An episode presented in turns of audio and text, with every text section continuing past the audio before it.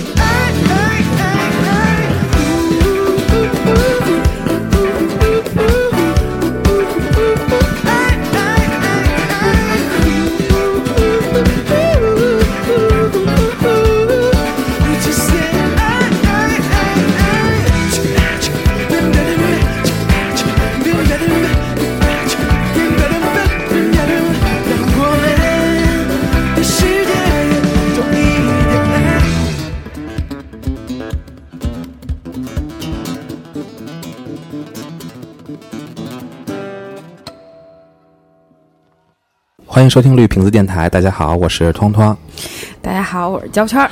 今天我们特别开心，请来了一位最近在电视上、网络上都特别走红的一位艺人。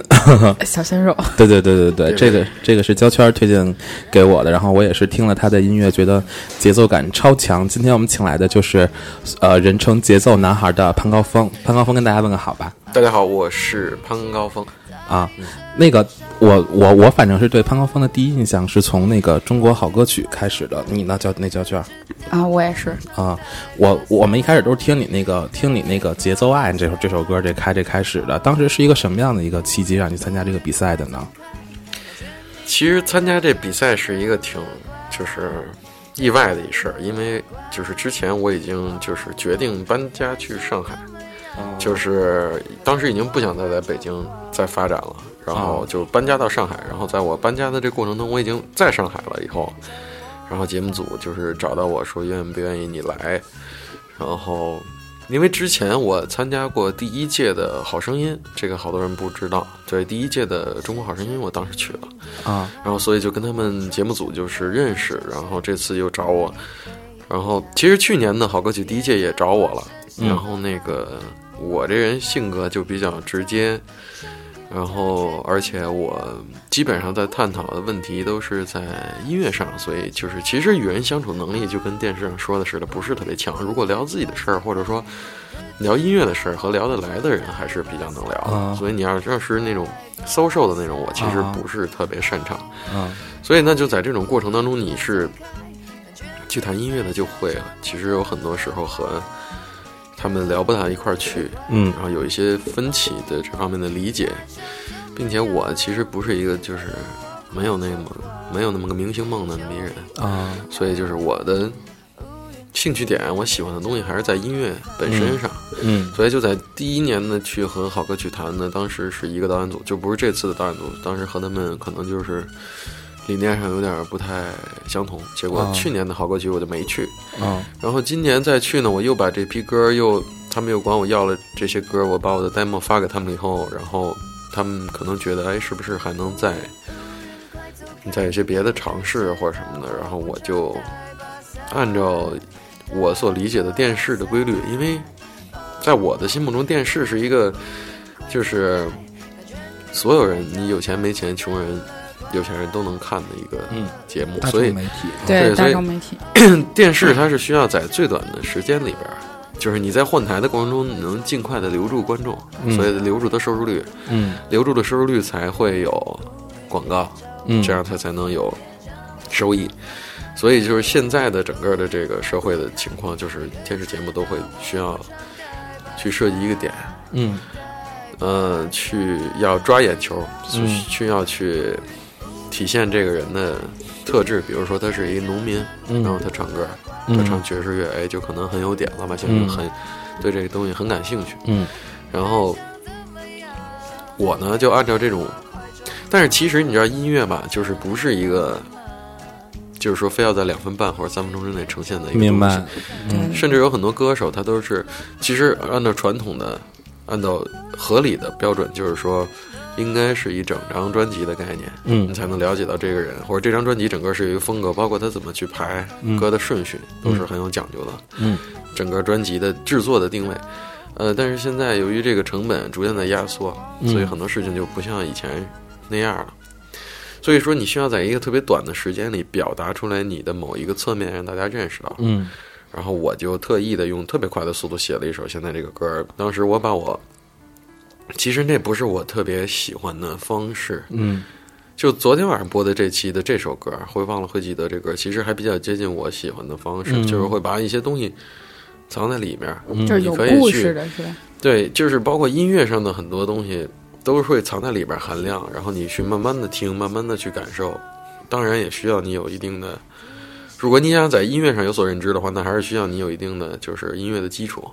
但是嗯你也会有就是简单的、直接的表达给大家的一种意向，这都是这这就是现在我比较喜欢的方式。其实节奏爱那歌不是我自己特别喜欢的方式，甚至那些打弦的那些技术，那其实都是我很多年以前练的。嗯的那些东西，就是其比较外放的，但是对于电视上来说，它可能会比较吸引人，嗯所以我就用了一个我前些年的一个技术，用一个最简单的方式表达的这歌，嗯。嗯，这歌就是这样来的。明白，嗯、其实这首歌，其实就我们还是说《节奏爱》这首歌曲，其实呃我通篇来看整个节目来讲的话，我觉得是有很多亮点的。首先一个让我们觉得很有亮点的地方，就是那个鸡尾酒鼓，这个这个乐器是本身就有的，还是你自己创造的一个？这个乐器是本身就有的，但是这个乐器在国内目前还没上市，好像要上市，嗯就是一个新的一个产品。对，嗯那个鼓这乐器大概小学六年级左右，我就特别喜欢这种有节奏的。嗯，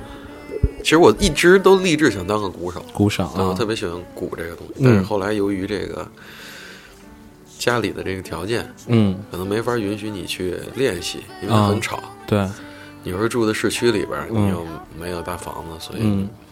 没有地下室什么，就嗯。很难去练习它。嗯然后嗯。后来就改成弹吉他了。啊，对，然后然然后还有一个就是，我们觉得你弹吉他那手特别快，这个嗯是需要练很久，是不是这个？其实我不喜欢弹那么快，啊，就是就是就就是这这就是去去做的这个就是就硬要把它变成那样，就是练练出来的一种嗯技巧。从基本功的角度上来讲，其实就是我在《节奏爱》里那歌用的那个技术，其实不是快。嗯就是如果你要从基本功的角度上讲，它当然是需要一定的基本功，但是其实嗯没有真的是很快。它其实主要还是靠的一些巧劲儿和对于实质的把握。对，对，因为我看其实评评审老师就到刘欢看到你最后在弹的那一段的时候，他也表他那个表情还挺惊讶的。我当时看到，嗯，对。然后另外我其实看到，因为我我之前也大概浏览了一些你的一些资料，嗯然后其实我看到有一个新闻，就是说关于《节奏爱》这首歌，可能你是在五分钟之内就创作出来的，这个是一个什么样的一个背景呢？呃，就是其实那个歌的肢体很简单，那个歌的肢体的从前面的角度上来讲是类似一个传统的十二小节的 blues 的方式，嗯。但是后面我把它用一些，那可能五级和声我就不用，我就用了降七等等这些相对来说现代一点的和声嗯。去编它，然后整个这个框架包括旋律和大致的歌词，嗯。基本上就是一遍。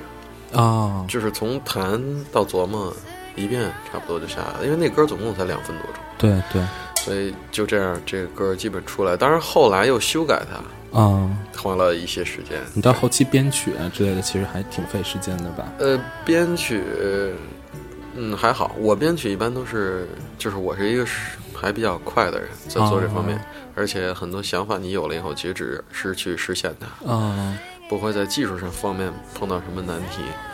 然后，因为编曲是我的工作，哦所以我特别擅长去做这个事儿，包括节奏爱啊和嗯这个歌。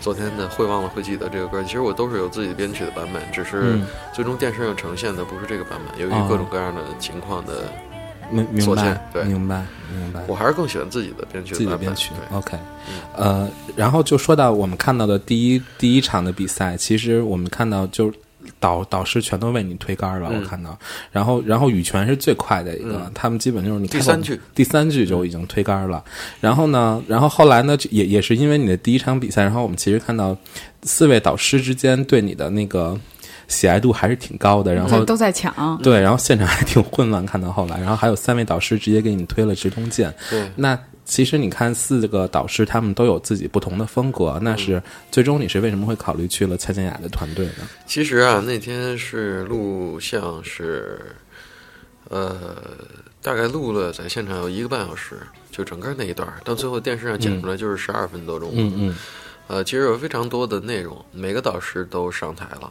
都跟我玩了一段然后说了非常非常多，说了非常非常多的话。嗯呃，其实这个因为毕竟是电视节目嘛，嗯。就是剪辑出来和呈现出来，大家会看到是一个样子，但可能事实上又是另一个样子。包嗯。括，呃，就是我在去选择的时候，导演组会提前征求你渴望去的，嗯嗯嗯。然后他会有建议你在演出你马上要上台之前，他会跟你谈话，包括对你的一些要说的事情，然后他也会建议你去一些组。嗯。然后当时给我的建议就是，因为我我我上台的时候基本上录了一半儿，哦，就是所有的选手录了一半儿了，已经哦。过半了赛程。嗯。然后当时是刘欢组和羽泉组人比较多，哦。他们比较建议我去参加或者周华健那边。嗯嗯。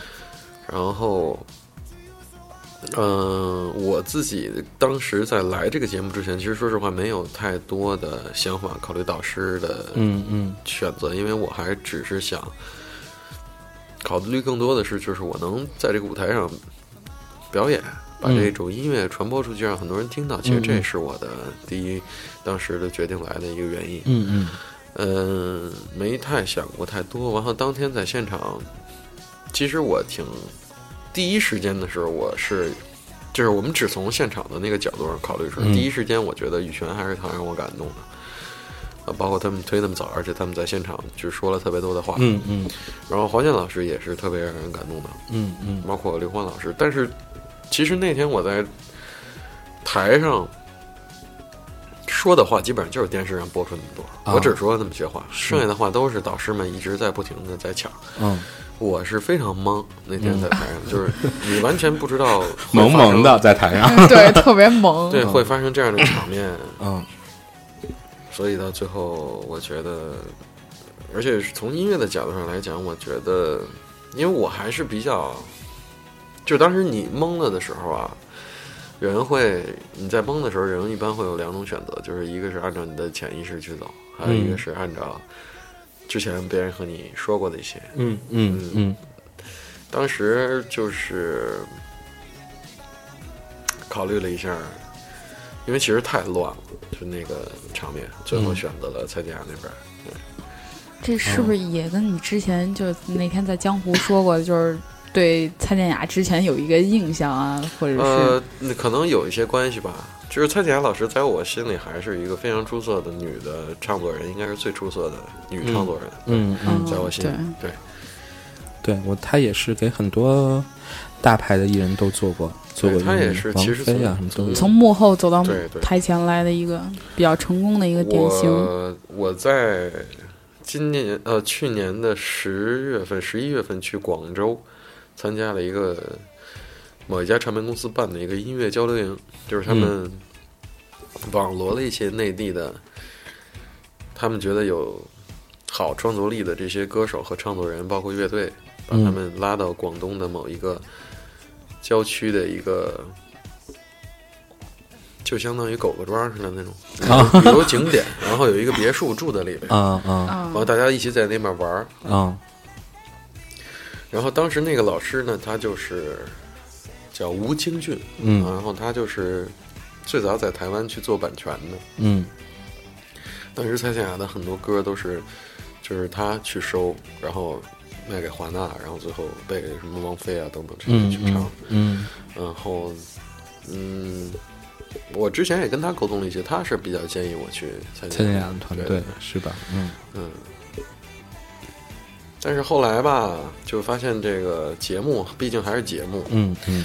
呃，导师确实也都比较忙，嗯。嗯，据我所知，反正因为其他的组我们也好多都是朋友都在沟通，嗯。呃，羽泉组包括刘欢组、周华健组我不太了解，羽泉组、嗯刘欢组嗯的学员和导师之间的沟通非常多，嗯平时经常也吃饭呀、什么加个微信呢、嗯嗯没事聊聊天啊，一会儿喝喝酒啊什么的。蔡雅这边几乎就不是几乎就是零，就是和学员是没有任何沟通的。是不是他也是因为他的那个地域的原因？他录完就飞走了、是吗？对他基本就是录完飞走，因为他还有商演啊等等这种事儿哦去忙，他也忙不过来。然后我和他最多的沟通就是在微博上发过两个私信，啊一个是当时八进五的时候，我就是有一个感谢的一个私信，还有一个就是过春节我给他发了一个春节快乐的私信，就没有其他任何沟通了，基本上就这样。嗯，哦，哎，所以等于说，就是导师这块也没有平时就是在你们进入下一轮的时候，也没有给到一个指导吗，所谓的指导啊，周华健和呃刘欢组和羽泉组，我听说是有的。是有的，对，呃，这边是没有的，而且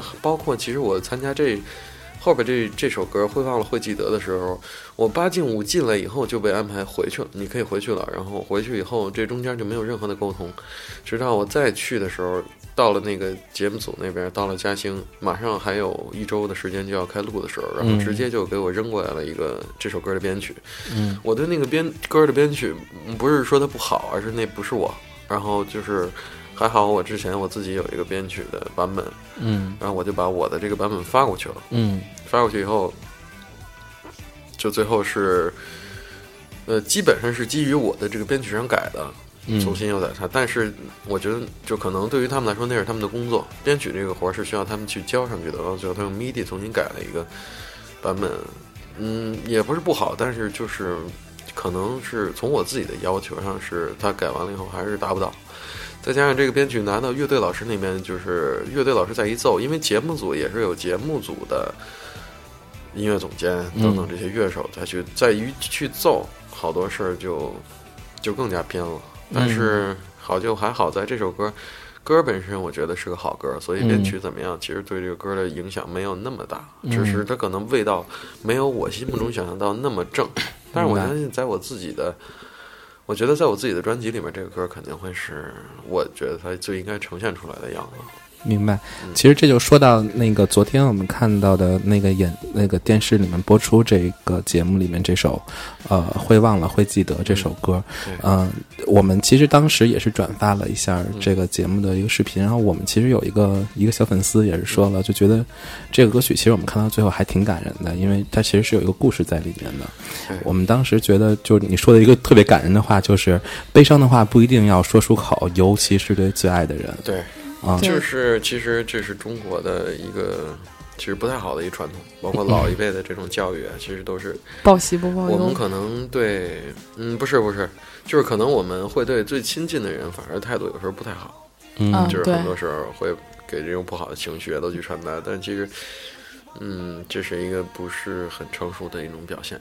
嗯时间长了以后，其实，嗯，而且这跟每个家庭呢，我觉得沟通方式也不一样。嗯我们家庭，我们家的家庭就是一个军人家庭，所以其实哦沟通没有那么顺畅，不像很多就是那种高知文化的那种，哎，他就可能从小，包括对孩子的一些，举一特简单的例子，我前两天听一个电台节目，嗯讲那个关于就是就是青春期的性教育这事儿，啊就是其实家长就肯定是最好的一个启蒙，你去该在他什么的时候去教导他。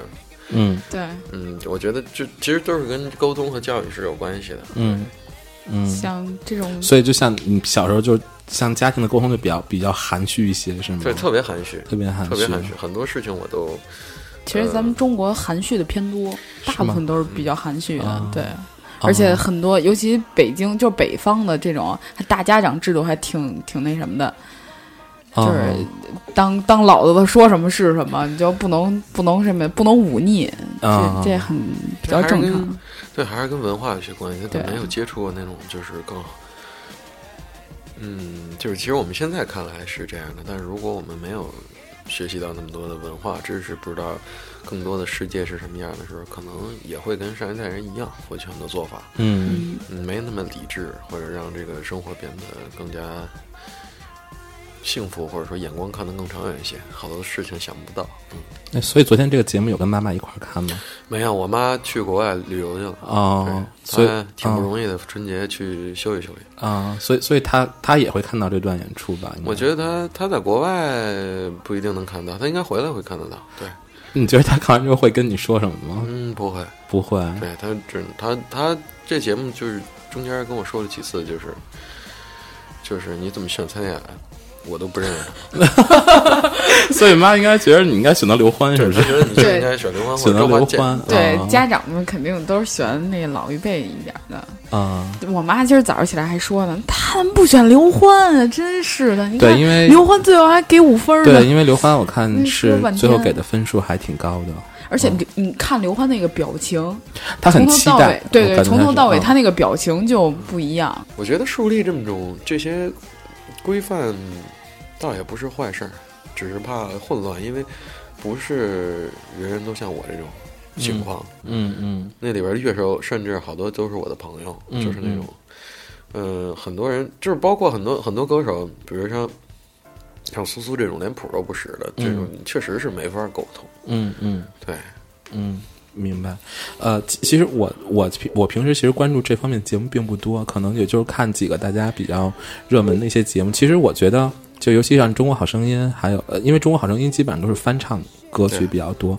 我我我觉得他们这种节目的编曲都挺棒的，就是比我平时听 CD 里边那些，就是就是原来的那来的那个编曲嗯听起来就更有力量力量一些。但我觉得其实现在适合现场。我觉得现在的整个的方式，包括我是歌手，现在都有点过度了。啊就是你的编曲其实有点过了，啊而且就是说实话，你再怎么编，它也是一个选秀，它也是一个 life，、它也是一个在很短的时期内完成的东西，嗯肯定不是经过推敲它能怎么着。而且好歌是不在乎你怎么去编它，嗯你的旋律好，你的节奏好，你的表达内容好，而且看是谁唱，这其实是不在乎编曲的。编曲只是给他穿上一个漂亮的衣服，但是人还是那个人。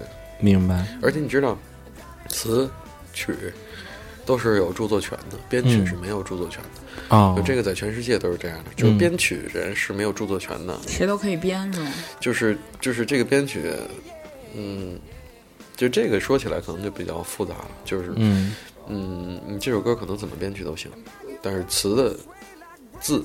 嗯旋律，如果你买了，我你是确定的是一个字都不能动的，嗯一个音都不能改。如果你要改，你需要跟原作者去沟通，哦，是这样的。明白。嗯，这些我觉得，我觉得所有的这些节目，包括《中国好声音》和《我是歌手》，几乎都没有拿到版权，就是他们都应该，其实他们现在做的，说实话都是违法的事儿。啊 就是他们看了这么多违法的节目对他，每唱 每唱一首歌，就是应该给原作者收益的。啊对，你知道在国外这个版权是非常严格的，就是说你翻唱我的歌，和你改编我的歌，嗯。你改编我的歌可能要比你翻唱我的歌给钱给的更多。哦。比如说蔡依林，她翻唱那个俄罗斯的什么那些歌，嗯。改成她自己的歌，那她？那她应该给特别多的钱。嗯嗯。对，而且你是改编，你嗯。没有宣传我。你如果是翻唱，你还宣传了我，但是你是改编，你就应该拿出一个特别多的版权的费用。哦。其实是在，因为中国人没有这个概念，老百姓哦也不在乎这个事儿，这就是为什么中国这个行业、这个产业一直不好的原因。嗯恶性竞争就是这样的。报一歌坛大猛料。你稍微的，稍微的一对这种东西有一个限制，马上就会面临的是什么呢？版权的问题，就是 KTV 在倒闭。嗯你你知道这个是多大的一笔钱？你每次去 KTV，你唱歌，你一小时一两百块钱，嗯。这些钱都去哪儿了？我我我听说这样，就是我点了谁的歌之后，然后理这个那个人就钱应该能收到那个钱应该是就是比如说我点了一首那英的歌，然后可能袁惟仁可能也会也会拿到钱，然然。后那英也会拿到钱，然然。后他们的作词什么林夕可能也会拿到钱。但是都其实都是拿不到的啊，很少很少能拿到。只有 KTV 的老总可以拿到，对吗？好吧，但是有可能就是以后的这两年的法律会逐渐的健全起来，可能会大家会收到这笔钱，但是就是嗯面临的就是 KTV 不停的在倒闭，就是这种你必须是经过正版授权。你一看所有你去唱的 KTV 里的歌都会有一个，它会在 KTV 前面会有一个标，就是一出来会你拒绝黄拒绝黄赌毒吗？不是 不是那是第一首，除了那个之后的每一首歌，包括只限台湾地区什么的这种，啊台湾 only 有，只要有这个一定是盗版，啊，就是他没拿到版权。啊。好，我们下回去关注一下。我还以为每前面都有拒绝黄赌毒呢。就是其实我我都是在赔钱，所以这就是为什么大家也都不靠唱片去赚钱，而且唱片本身是赔钱的一个事儿，嗯，大家就是走商演、走代言，就只能是这样。是明白。呃，哎，说到那个现现场的演演出了，你觉得就是参加这样的电视节目的现场演出，你会你会比平时的演出更紧张吗？不，会，你就你就觉得就很自然，没有任何区别，没有任何只要是有观众的情况下，没有任何区别。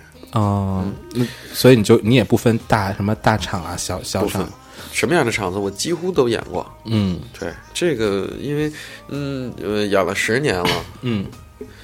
从学校的食堂、嗯。自己家里、嗯。排练室，逐渐的到小的酒吧。嗯。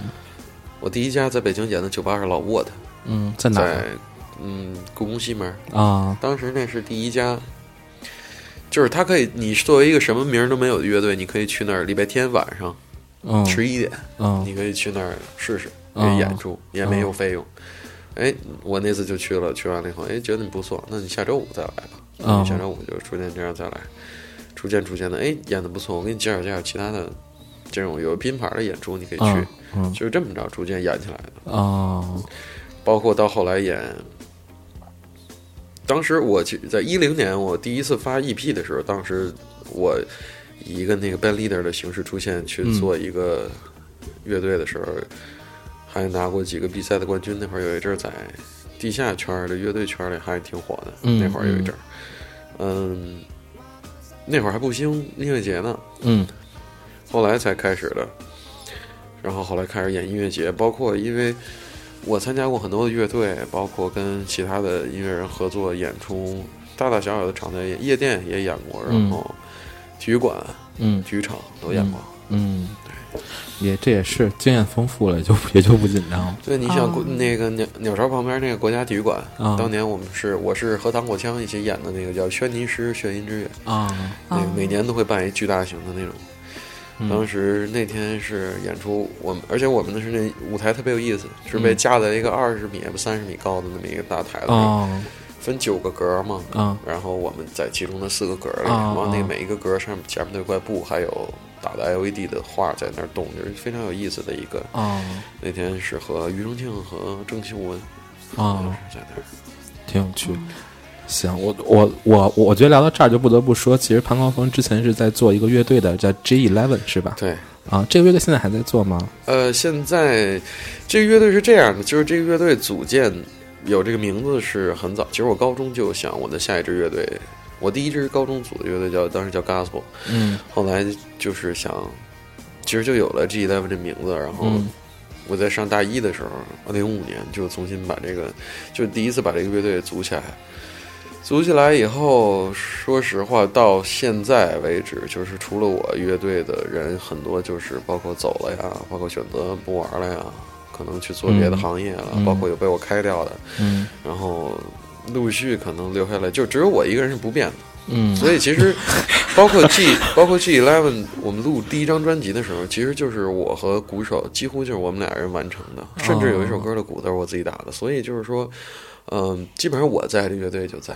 哎，但如果你的你的 team member 都不齐的话，你们出去去演出的话怎么办呢？你看那天的演出，就是江湖那场演出，就是因为过春节好多人都回家了，你想找个乐手，那就是临时凑，谁在那就一块来玩。哦，对，就、那个你们不会彩排很久吗？因为我觉得还挺难的，嗯、那那个就过了一遍，就过了一遍。就每首歌就过了一遍，没戏排，就不需要戏排。因为我以为那种东西需要排很久，你知道对吗？，其实是默契还挺好的。呃，比如说，比如说你是做广告的，嗯你非常熟稔于这个行业很多年，嗯嗯然后可能他什么都不会，嗯，那你你们俩需要去完成一个项目，要么就是你单干，要么你就还得全全教他明白，你才能俩人去干。啊但如果咱俩都是在这个行业很多年了，咱俩去完成一项目，这就很轻松。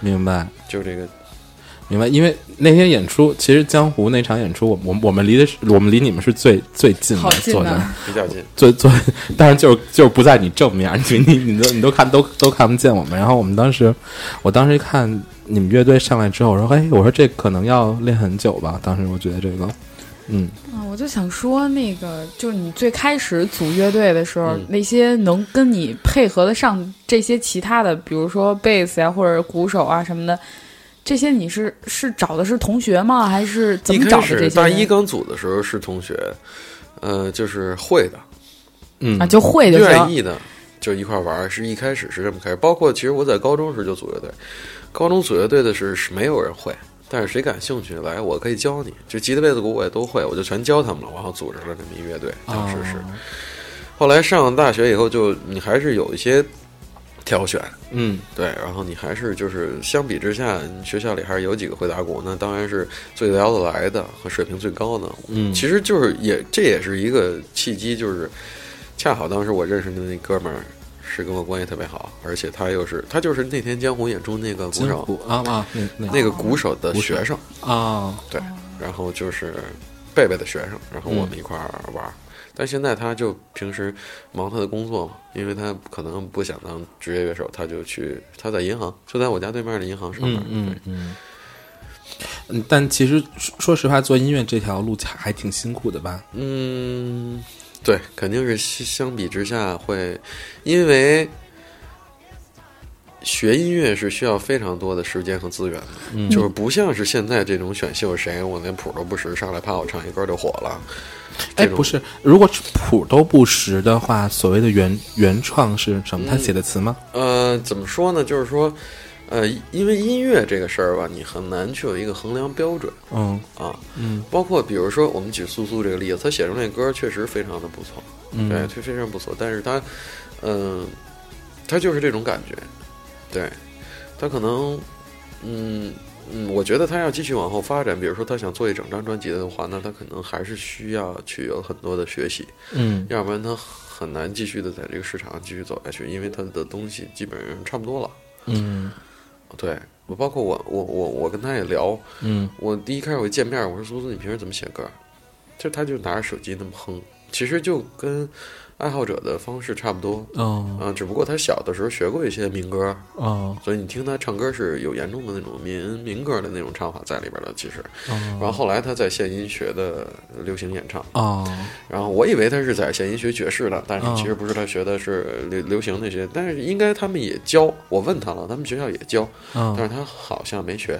哦，就是然后那可能比较专注于自己喜欢的东西去，嗯再加上我我就问他，我说苏苏你会不会乐器？他说不会，我就觉得当时我觉得有点尴尬，我说那你怎么当的唱作人啊？就是。就是有点问，然后他也挺尴尬的，就是，后来他不就说想学吉他什么的，嗯这种，我觉得她是一个很，她是一个真的是一个特别天真和单纯的这么一个呃女孩儿。对，嗯。希望他能再好好再学习学习吧，因为其实到最后，就是你会看到很多这种通过选秀出来的新人，很多这种新歌，但是你包括好声音、好歌曲也是。但这个市场大浪淘沙，就一遍一遍这么淘，嗯。五年、三年、五年、十年这么过下来，留在市场人就很少，嗯。能够留得下的。最后还是要看作品，其实。嗯。就是你的作品到底怎么样，并且你有没有能延续性他的歌儿。就咱们举一个例子啊，比如说那英，嗯那英她就会有想当年的唱《我爱我家》那种歌儿，嗯她会有《山不转水水转啊她会有《雾里看花》嗯到后来会有那些，包括袁惟仁给他写那歌儿，嗯，叫什么来着？那个梦梦一场梦醒了，好多就是梦他好他有好多，就是他是会有延续性的。你包括杨坤等等，他们都是会在作品上会具有延续性的，嗯嗯。所以这个很重要。我觉得其实你刚刚举到那英这个例子，我觉得他其实就是后来出的专辑，其实也是挺，就是跟随这个时代也也有一些新的变化。你包括从从唱腔也好，还是从旋律也好，其实也是有一些流行音乐，就是这样的，嗯，就是流行的脉搏就是这样的。如果你足够高级，如果你嗯足够好对音乐的理念，你学的东西，那你可以引领嗯这个时尚。比如说，嗯、当年的 Michael，嗯。那你的天赋在这儿摆着，那你就引领了这时尚。整个八十年代美国的那个流行音乐，到后来包括很多的那种流行音乐，都是随着 Motown 走的。嗯。对。呃，包括就是说，咱们举一个特别有意思的一个例子，你会看到现在的男孩组合，嗯。什么，TFBOY 嘛，EXO 什么的，啊啊啊啊，对，人家还给你纠正一下那个 E 是不发音的什么啊的那种。我给你讲讲这个前身是怎么来的啊。嗯。最早，全世界的男孩演唱组合发源于美国，嗯。那个公司叫 Motown，啊。是叫魔城唱片，在底特律，它是环球唱片旗下的一家黑专做黑人流行音乐的嗯。一家唱片公司。嗯。从他们开始，有了类似于 Boys to Men 嗯。等等这样的男孩组合，就非常棒的 R&B 的男孩的组合，四个人唱和声那种。嗯。后来呢，日本呢就去模仿美国，嗯。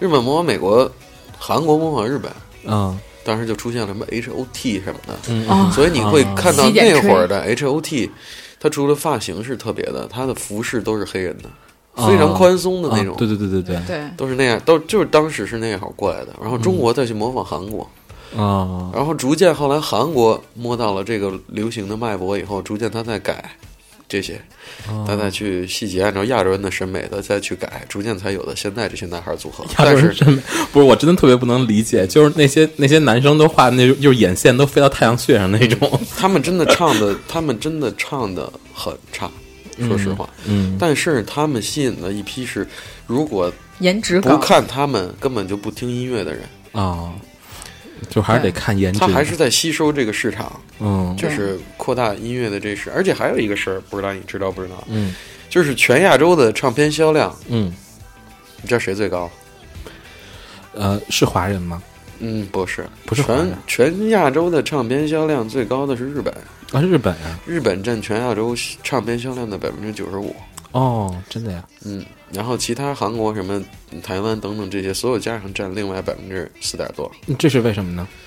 就是他，他可能跟他的法律啊等等各方面，他的整个的这个传统都有关系。他们有消费唱片的习惯，嗯嗯，在日本你根本是买不到盗版的，盗版可能比正版还贵，你根真的是本买不着。对，因为你看，其实早早期一些的歌手，其实王菲啊，还有再早邓丽君什么的，他们其实，在华人地区会出一张专辑之外，还会专专门出一张日本版本。因为那个那个市场是最大的，而且日本现在已经超过了美国，是全世界的整个的唱片。因为日，因为美国人现在越来越多的也是开始走网络这块儿了，嗯嗯很多的，包括发单曲了。嗯但是传统的唱片工业还是日本最发达。你会去，你如果你去日本玩，你会去两家唱片店，你可以转转，一个是 HMV，还有一个是那个 Tower Record，、嗯这两个都可以去看。嗯它都是按照第一层是盖览，它那楼五六层，嗯嗯。第二层叫 J Pop 和 J Rock，、就全都是按照那个他们的那个什么就偏旁部首嗯。那个名字 I U L 什么的排的啊，歌手，就是每一个都是在一个架子上特别细。哦然后这第三层就是欧美流行，然后乡村爵士就是一层一个。HMV 是按风格排的，哦。不太一样，哦。就挺好玩的。对，其实说到刚才说到了一个，就是就是那个现在我们我们手机端有很多 A P P，嗯，然后可能我们现在听音乐可以可能有更更多的途径，其实这也是对原始的这样的这样的唱片业很大的一个冲击吧。对，就就是就是这些，你知道，举一个特别简单的例子啊，嗯。嗯，很多人都用彩铃，嗯，而这个钱到底去哪儿了？对啊，中国移动收了吗？对，不是移动收就是你不知道这个钱去哪儿了。哦，就跟咱们交的社保等等啊这些事，你不是根本就不知道这些钱去哪儿。我老我老觉得扣的我越多，我有我以后这这这退休之后就拿的越多。后来我跟你说，如果哎，咱们我那天又是听了一个节目，因为我是平时听，就是其实我是非常喜欢思考和琢磨一些这样事儿的一人。嗯你现在交，比如说啊，你现在交每个月你交五百块钱社保，嗯到时候给你返的时候还给你返这些钱，啊，但是过再过二十年，五百块钱可就不值钱了。对通货膨胀，就是即使他全给你返，你也一定是亏的。我回头跟我们公司说说，我那社保给我调低点儿，公公 那个那公积金我知道最高我一开始？我想当年在那个一个国家政府机关上班，是不是还是他们给交的？后来我就自己出来了，嗯我就不想交。啊但是我妈的，她就是就我你不交我给你交，就是他是觉得你不能老了以后没有个什么退休金什么的那，他是按传统的那个套想法。嗯嗯我就说我交不起这个钱，我就不交。我现在不挣这份钱，我为什么要交这个钱？嗯对吧？我有这个钱，我自己。这这是两代人的观念不一样。嗯，对，嗯，哎，接下来你的你的乐队这边还有什么新的动作吗？呃是这样的，就是说，呃，我的演出肯定还是会分，就是现在看来会分两种，嗯。一种就是我一个人的演出，嗯。因为有些地方你限于这种条件，比如一地产找你去演商演去了，嗯。他支付不起那个，或者说没有那个条件去演，他就那么大地儿，你怎么没法带乐队？现场也没有嗯扩声设备，那你嗯个人演，好像还有演乐队，比如音乐节这种，或者你开专场。嗯。对，而且就是说，嗯，以后可能越来越多的还是会跟更好的乐手去合作，哦，就是你有了资源会更多，因为你还是为了这个音乐要把这个音乐的质量提上来是非常重要的。嗯。我在很长时间里边儿，以前一直用的都是相对来说比较好的乐手，嗯。在过去的一些日子当中，但是用好乐手有一个问题，就第一你给不起他那个价格，嗯。即使他不要你这个钱，我们是以乐队成员的这种方式，嗯。但是其实是不是的？就是他可能为了生存，他没有这个时间才给你这做，所以也会一些去走。就包括我从我乐队出来的，现在给孙楠、给许巍、嗯给朴树等等，就是去伴奏的乐手都有，因为跟你玩儿是时间扔在这儿，音乐怎么样不说，没挣到这个钱，他们还是需要生活的，所以你没有办法。然后呢，这就是很现实的事儿。然后我们就只能去合作一些平时也有工作的这些非职业的音乐人，嗯，那他们可能从音乐的技术上来讲，确实是差一些的。对那但是他们不靠这个吃饭，张张伟晚了，但是我就他们不靠这个吃饭，就是纯爱好。对我就尽我可能的，以我的能力去训练他们。啊去和他们一起合作，然后去演出，效果也不错。嗯但是其实还是没有达到我心目中比较合适的那个情况。啊，确确实是有有好多现实的问题会导致他这个团队的人员而。且你知道，嗯就是我的这种音乐风格，嗯其实就不是，就这种音乐风格在全世界都没有什么乐队，嗯你知道吗？全世界都没有什么乐队。啊你是唱就是带唱的啊，啊其实没什么乐队，唯一一支也就 Maroon Five，但是 Maroon 啊 Five 也是特别简单，就是主唱。啊你还能记得他哪个乐手叫什么名字吗？不可能。啊！对，我不记得，而且而且我觉得那个某人 Five 他们的音乐是很好，但是我觉得好难唱，他们的歌都特别高，他们的歌，嗯但所以你在你看 Bruno Mars 就是，嗯这就是个人，嗯哎，他演出现场是有乐队的，所以这跟这这个概念就是你需要去了解，这到底是而且乐队的问题是，一个好的乐队，因为我跟很多乐队合作过，以前嗯包括帮他们做调音啊、灯光啊等等，包括齐宣等等。一个真正的好的乐队，一定是每个人在这个乐队里占有的费用是一样的，无论说是创作，你负责创作，你负责交际，嗯你负责大生产嗯等等这些，需要是平衡的。嗯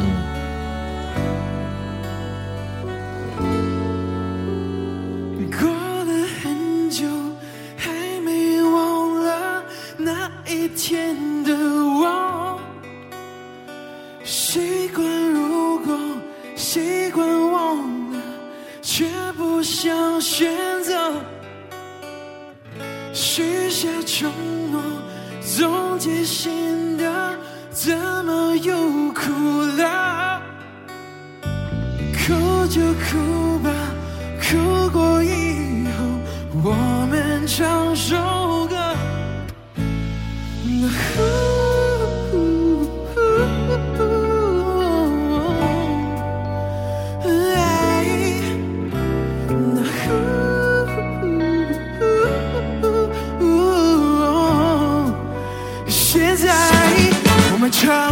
副歌。